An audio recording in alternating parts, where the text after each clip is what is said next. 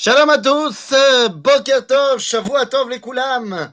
Et voilà, Boker Tov, on est Yom Rishon, on est le dimanche matin, et c'est vrai que euh, je ne faisais plus le cours en français le dimanche matin.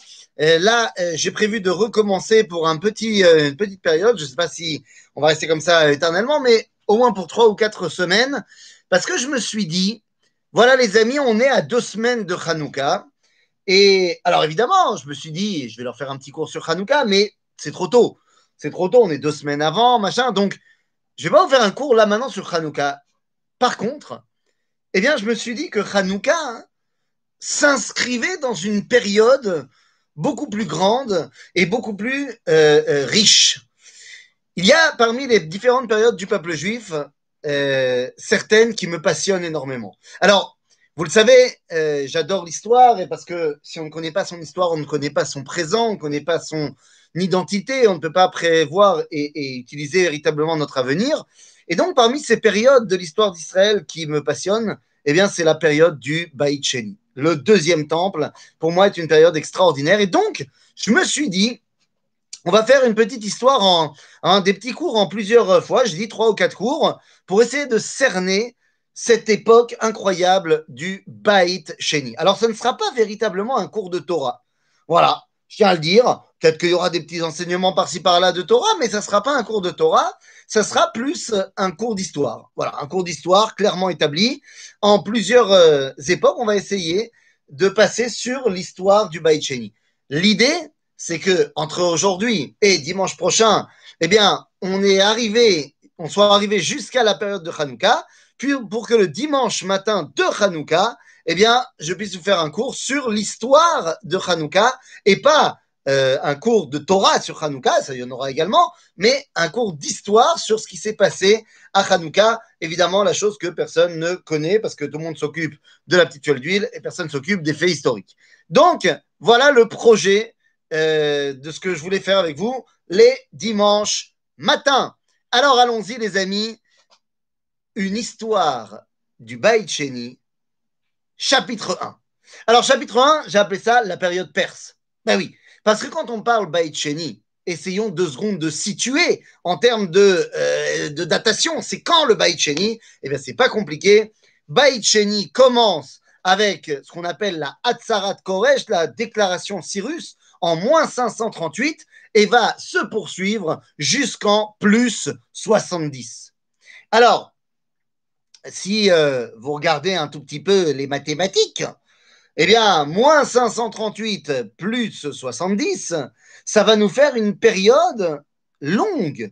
Et oui, une période longue de combien? Alors, les matheux? Ben, de près de 608 ans. Et oui, et ça, c'est une longue période comparée à ce que nous disent nos sages dans le Seder Olam Rabbah, d'après l'enseignement euh, des Chachamim, la période du deuxième temple n'était pas de 600 ans, mais a été de 420 ans. Baït Rishon, 410 ans. Baït Sheni, 420 ans. Donc il y a ici une marloquette entre Chachamim et euh, l'enseignement de l'archéologie. La question qu'on peut se poser en premier lieu, c'est de savoir qui a raison. Eh oui, eh oui, qui a raison Est-ce que nos Chachamim ont raison ou est-ce que euh, les, les, sages de l'histoire ont raison? Eh bien, ça, c'est une bonne question. Et la vérité, c'est que ce n'est pas évident du tout. C'est-à-dire, dans tous les cas, ce que disent nos Chachamim quand ils nous disent que c'est 420 ans l'époque du Baït Sheni, eh bien, de toute façon, ça passe quand on parle uniquement de bah, la création du Bet Amikdash à Sheni, si on la prend euh, sur le point de vue de, on va dire, le moment où Ezra et Nehemia ont bel et bien mis en place tout ce qui se passe. C'est-à-dire que tu grattes des années par-ci par-là et tu arrives à 420 ans de, fonctionnement effectif du Bet Amikdash. Donc peut-être que c'est cela qu'il voulait dire. Pas évident, pas évident. Quelle est la base de la marloquette? Quelle est la base de la marloquette? On, on a quand même près de 150 ans euh, de différence entre ce que disent les archéologues et ce que disent les Chachamim, eh bien, la base de la marloquette est sur la dynastie, les dynasties, les chronologies des rois perses. Et là, c'est un problème parce que pratiquement tous les rois perses ont les mêmes noms, avec des numéros ou pas de numéros. Et donc, des fois, c'est compliqué de savoir est-ce que c'est pas le même dont on parle, euh, tout simplement. Alors que euh, euh, il apparaît plusieurs fois sous différentes appellations. Est-ce que ce serait pas le même roi, en fait? Et que donc, cette période-là serait beaucoup plus courte que prévu. Donc, c'est là que vient la base de la marloquette. Une façon de régler la marloquette, eh bien, c'est des choses qui sont aujourd'hui vérifiables. Vérifiables de manière scientifique, à savoir, eh le meilleur moyen pour nous de vérifier une période, c'est grâce aujourd'hui aux éclipses. C'est-à-dire qu'en général, dans les différentes cultures, eh bien, on, dès qu'il y a une éclipse solaire totale, eh bien, les gens vont en parler. Donc, on va les retrouver dans les écrits de l'époque. Or, aujourd'hui, avec nos moyens technologiques, eh bien, on peut tout à fait retrouver exactement quand ont eu lieu les différentes éclipses totales. Et quand on regarde ce calcul scientifique, eh bien, on va se rendre compte qu'il y a eu des éclipses totales et qui sont marquées justement au début de la période euh, perse, au début de la période donc du Baïcheni, et ça correspond eh bien, à la période euh, dite des scientifiques, des historiens, de 600 ans. D'un autre côté, d'un autre côté, le problème, c'est que il y a également une très belle éclipse totale qui marque très bien les 420 ans, euh, parce qu'on est plus ou moins d'accord sur la fin de la période du deuxième temple, la destruction du Beit ça, il n'y a pas de débat. Donc, pour commencer la période, et on a aussi là-bas une très belle euh, éclipse totale. Et donc, la marque loquette vient du fait que lorsqu'on demande aux ordinateurs une éclipse totale, c'est lorsqu'il y a une éclipse totale. À l'époque, les gens n'avaient pas les ordinateurs pour savoir si effectivement la complète, le, disque solaire était complètement masqué. Et donc, ça veut dire quoi? Eh bien, ça veut dire que des fois, il y a des gens qui ont interprété une éclipse qui était presque totale, on va dire 90%, comme étant une éclipse totale, alors que les ordinateurs ne la comptabilisent pas comme étant une éclipse totale. C'est ce qui peut expliquer les marlocotes entre les deux. Bekitsour, c'est pas très très important. Les dates, nous, ce qui va nous intéresser, c'est les événements. Ok? Donc nous avons une période perse qui va durer, oh, on va dire, près de quelques années, hein, puisque de moins 538, si on utilise la datation euh, historique, jusqu'à moins 333, avec l'arrivée de Alexandre le Grand. Ensuite, nous aurons une période qui s'appellera la période grecque entre moins 333 et moins 63, ok où on va arriver l'Empire romain, et ensuite nous aurons la période romaine en fait, de moins 63 jusqu'à plus 70. Alors, allons-y. Essayons aujourd'hui de comprendre euh, la période perse. Vous verrez que tout est imbriqué. Et c'est pour ça que, avant de m'intéresser sur la période perse, entre guillemets, en, en, en, particulier, en focus, eh bien, il va falloir d'abord qu'on parle de quels sont les méafiénim, quelles sont les spécificités de cette période. La période du Baïcheni est une période de chamboulement dans le peuple juif, une période où tout doit, euh, doit être repensé.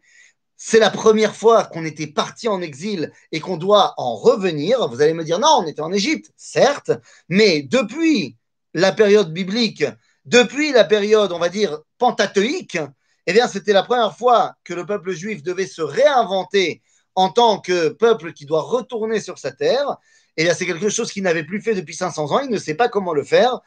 C'est une période de chamboulement. Alors, il y a plusieurs, évidemment, euh, spécificités à cette période. D'abord, c'est plus ou moins la fin de la maison de David. Et oui. Alors non, c'est pas vraiment la fin, mais la maison de David n'est plus celle qui régit le peuple juif. Eh oui.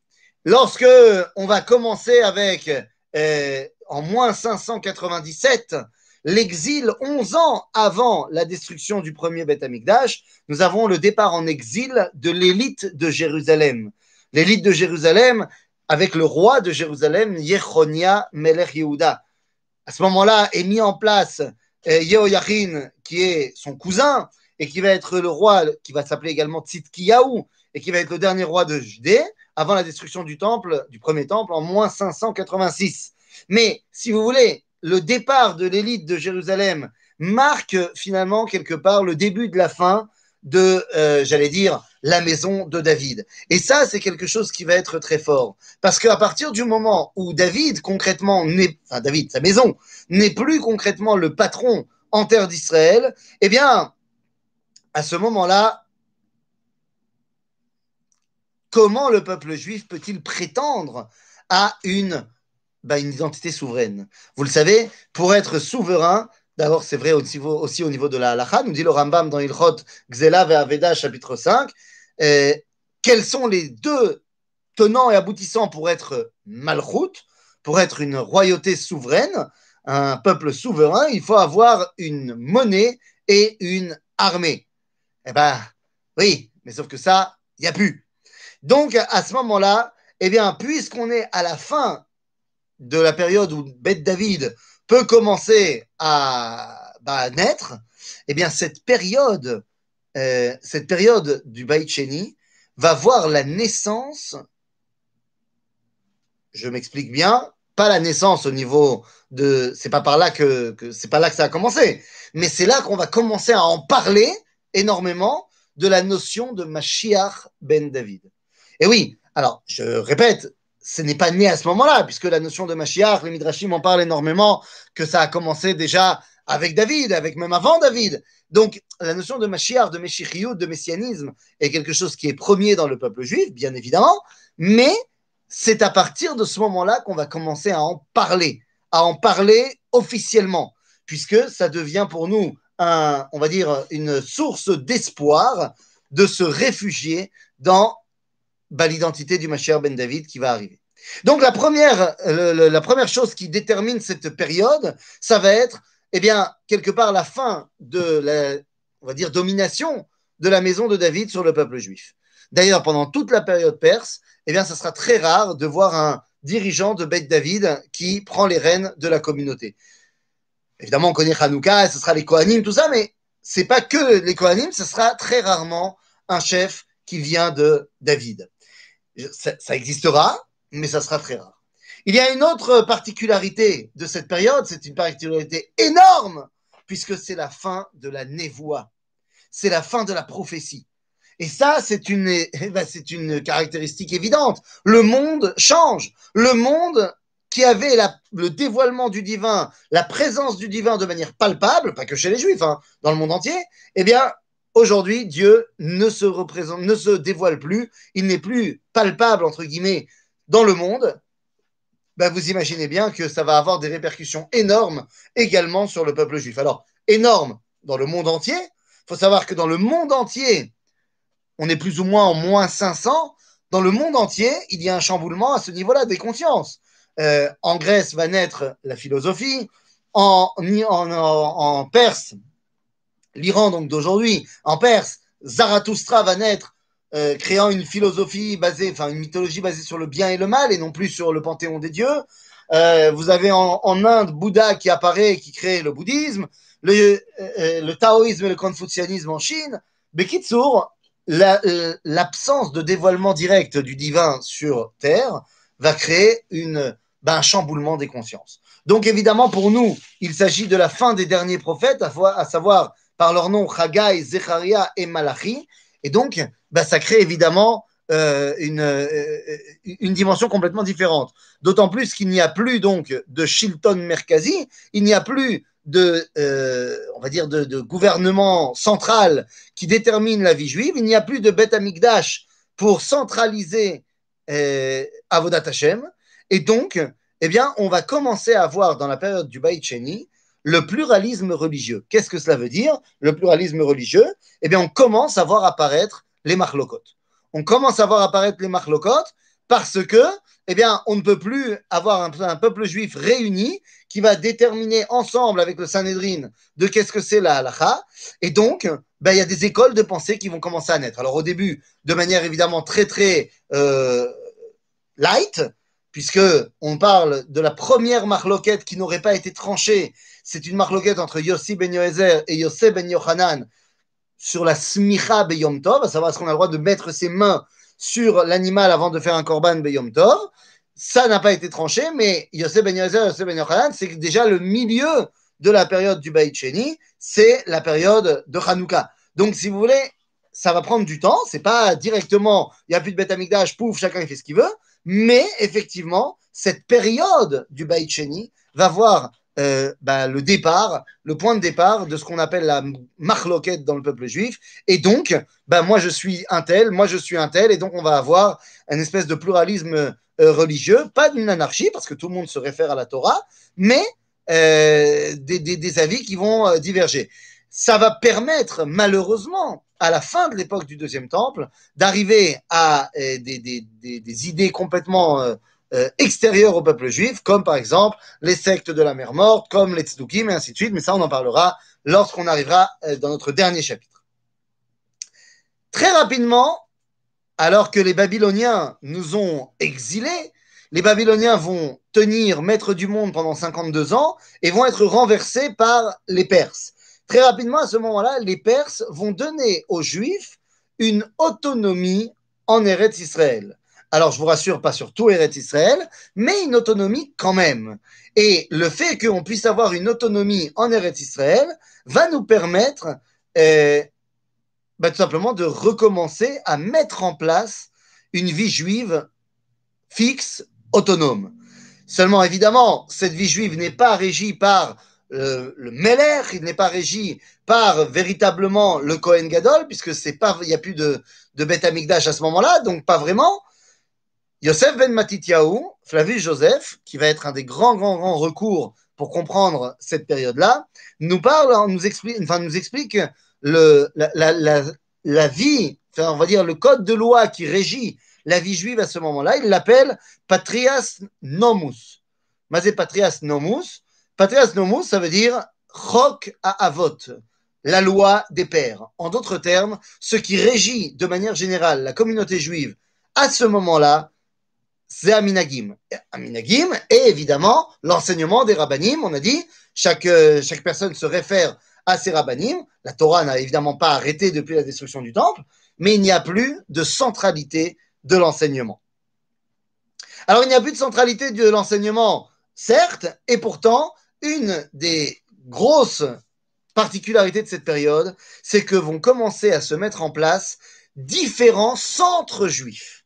Alors, évidemment, ça n'a rien à voir avec ce que nous, on connaît depuis, on va dire, euh, le 15e siècle, où on a vraiment des juifs partout, des communautés partout, mais c'est pour la première fois qu'on va avoir des centres juifs différents il y a quand même des juifs en Israël. Il y aura un merkaz à Jérusalem parce que certes les Babyloniens nous emmènent en exil, mais on a assez rapidement le droit d'y revenir. Alors ça sera fait de manière très light, on va y revenir dans quelques minutes, mais il va y avoir quand même une centralité à Jérusalem. Ça sera l'une des communautés centrales du peuple juif.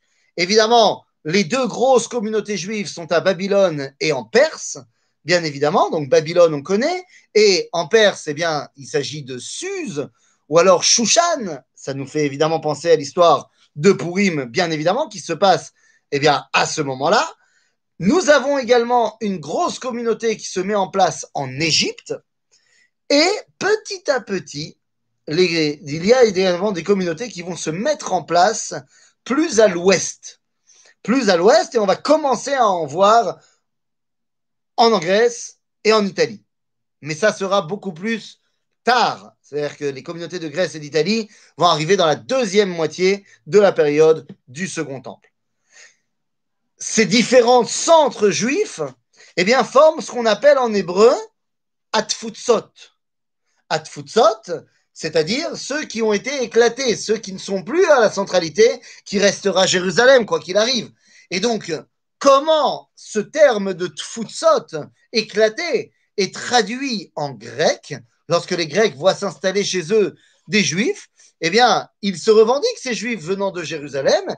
Ils sont donc des gens éclatés de leur origine. Les Grecs vont appeler, traduire ce mot tfutsot en diaspora. Donc, diaspora est la traduction grecque du mot tfutsot. C'est un mot qu'on connaît très bien, qu'on utilise euh, à tirer l'arigot. La diaspora, c'est tout simplement la définition des juifs, des communautés juives qui ne sont plus en Israël. Alors, très bien, mais s'il y a bien un, euh, un, élément qui est central pour comprendre cette période, eh bien, c'est la première fois que le peuple juif, enfin, première fois, depuis l'Égypte, hein, l'Égypte est de toute façon prototypique, comme tous les éléments qui sont marqués dans la Torah, mais là, ce sera la première fois que le peuple juif est obligé d'être soumis à une influence extérieure. C'est-à-dire que pour la première fois, il y avait à l'époque du premier temple les idolâtres qui étaient tout autour de nous, mais ils étaient autour de nous. Et donc on a été en guerre contre eux, des fois ils réussissaient à imposer leur ambiance, mais on savait de toute façon qu'on était eux et nous. L'époque du deuxième temple, serait la première fois où les Juifs, parce qu'ils sont en exil, eh bien, même quand, alors quand ils sont en, Perse, eh bien, ils vont être soumis à l'influence culturelle perse, mais cette influence sera quand même assez limitée, puisque les Juifs garderont une spécificité. On peut voir les premiers mots de la Megillat Esther qui nous montrent que ben, les Juifs étaient considérés comme Am Meyuchad Ben Amim, c'est-à-dire qu'on n'est pas vraiment intégré, mais il va surtout y avoir dans la deuxième partie du deuxième temple l'influence de l'hellénisme, l'influence grecque grandissante, y compris en Eretz Israël. Et ça va être la première fois qu'on va devoir faire face à l'influence extérieure. Alors voilà, là je pense qu'on a fait le tour des différentes caractéristiques, des différents critères qui forment une période il est temps de revenir maintenant sur la première période de cette épopée du deuxième temple, la période perse. Alors, la période perse, on a dit, euh, elle va commencer depuis la Hatzarat Koresh, depuis la déclaration Cyrus, qui, d'après les historiens, a eu lieu en moins 538. Je dis a eu lieu et non pas aurait eu lieu, parce que la déclaration de Koresh, Aleph apparaît évidemment, évidemment qu'elle apparaît dans la Torah, dans la Torah, dans le Tanakh, bien évidemment, puisque la Hatzarat Koresh, on va la trouver. Où est-ce qu'on va la trouver? Eh bien, on va la trouver dans le livre de Ezra, dans le livre de Nehemia. Et donc, c'est quelque chose qui est de chez nous une évidence. Mais le ridouche extraordinaire, eh bien, c'est que la Hatzarat Koresh, nous l'avons retrouvée. Et oui, on peut la voir au musée d'Israël, c'est la fausse, mais on peut voir euh, euh, la vraie. Euh, si je ne m'abuse, elle est aujourd'hui dans le British Museum, mais je suis pas sûr de mon coup. De toute façon, on l'a retrouvé ou en Turquie, un des deux. Mais on l'a retrouvé, c'est une pierre octogonale, comme ça, de cette taille-là à peu près, où est, tout simplement inscrit, non, pas une pierre autant pour moi, je me trompé avec euh, la déclaration de Sainte-Réve. Non, la déclaration Koresh, c'est un, cylindre, un cylindre sur lequel a été gravé la déclaration Koresh. Alors, petite, euh, petit bémol, alors que quand tu lis le Tanakh, eh bien, tu vois que Cyrus a demandé aux Juifs de rentrer à Jérusalem et d'y reconstruire le Beth Amikdash. Il a fait Meot, c'est vrai. Ce qu'il faut être honnête et dire, c'est que dans la déclaration Cyrus officielle qu'on a retrouvée en archéologie, ça a été donné aux Juifs, cette permission-là, mais pas que aux Juifs. C'est-à-dire que les Perses vont donner la permission à tous les peuples qui ont été exilés par les Babyloniens de rentrer chez eux et de reconstruire leur temple. Nous également, évidemment. Alors, euh, si vous voulez apprendre un petit peu la période perse, c'est pas très compliqué. Où est-ce qu'on va regarder?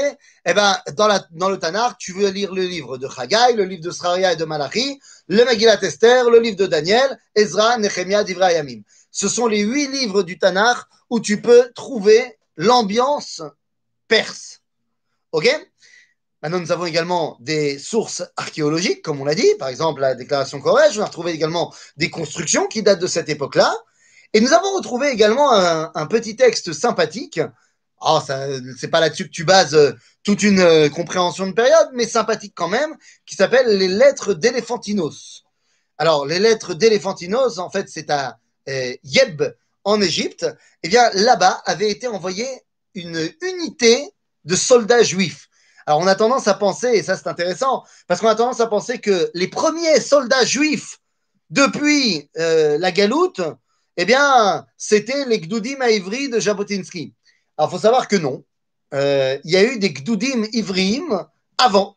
Les Perses avaient engagé des unités juives, une fois qu'ils dominaient le peuple juif, et certaines de ces unités juives étaient envoyées à, à différents endroits pour garder les frontières. Ils étaient le Mishmar Agvoul de l'époque. Et l'une de ces unités est donc à Elephantinos. Et là-bas, eh bien, on va, ils vont écrire des lettres sur des papyrus écrits en araméen qu'ils vont envoyer au Kohen Gadol chez Birushalayim. Ces lettres datent entre moins 420 et moins 399. C'est une période où le Beth Amikdash Hachani est déjà reconstruit. Donc, Kohen Gadol, tout va bien.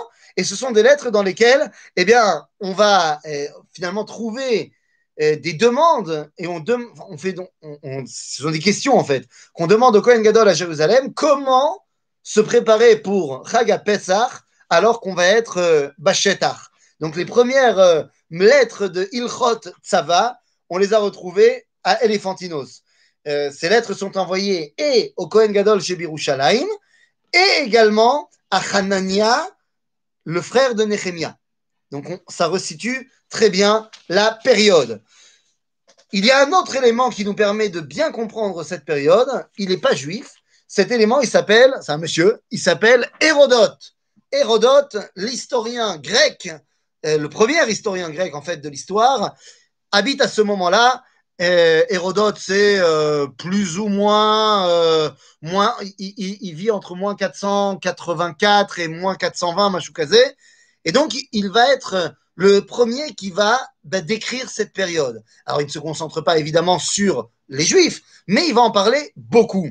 Par exemple, eh bien, comme vous le savez, c'est le premier qui va appeler notre région Palestina. Palestina. Rien à voir avec les Palestiniens, évidemment. Rien à voir non plus avec les Philistins. Il n'y a plus de Philistins à cette époque-là. Il, y a leurs descendants, certes, mais il y a surtout des Juifs qui habitent sur le littoral. Il y a des non-juifs, mais il y a également des juifs qui habitent sur le littoral, et Hérodote les appelle des plistim des plishtim, pas dans le sens philistin, mais dans le sens les gens du rivage, les plishim, ceux qui sont arrivés sur la côte.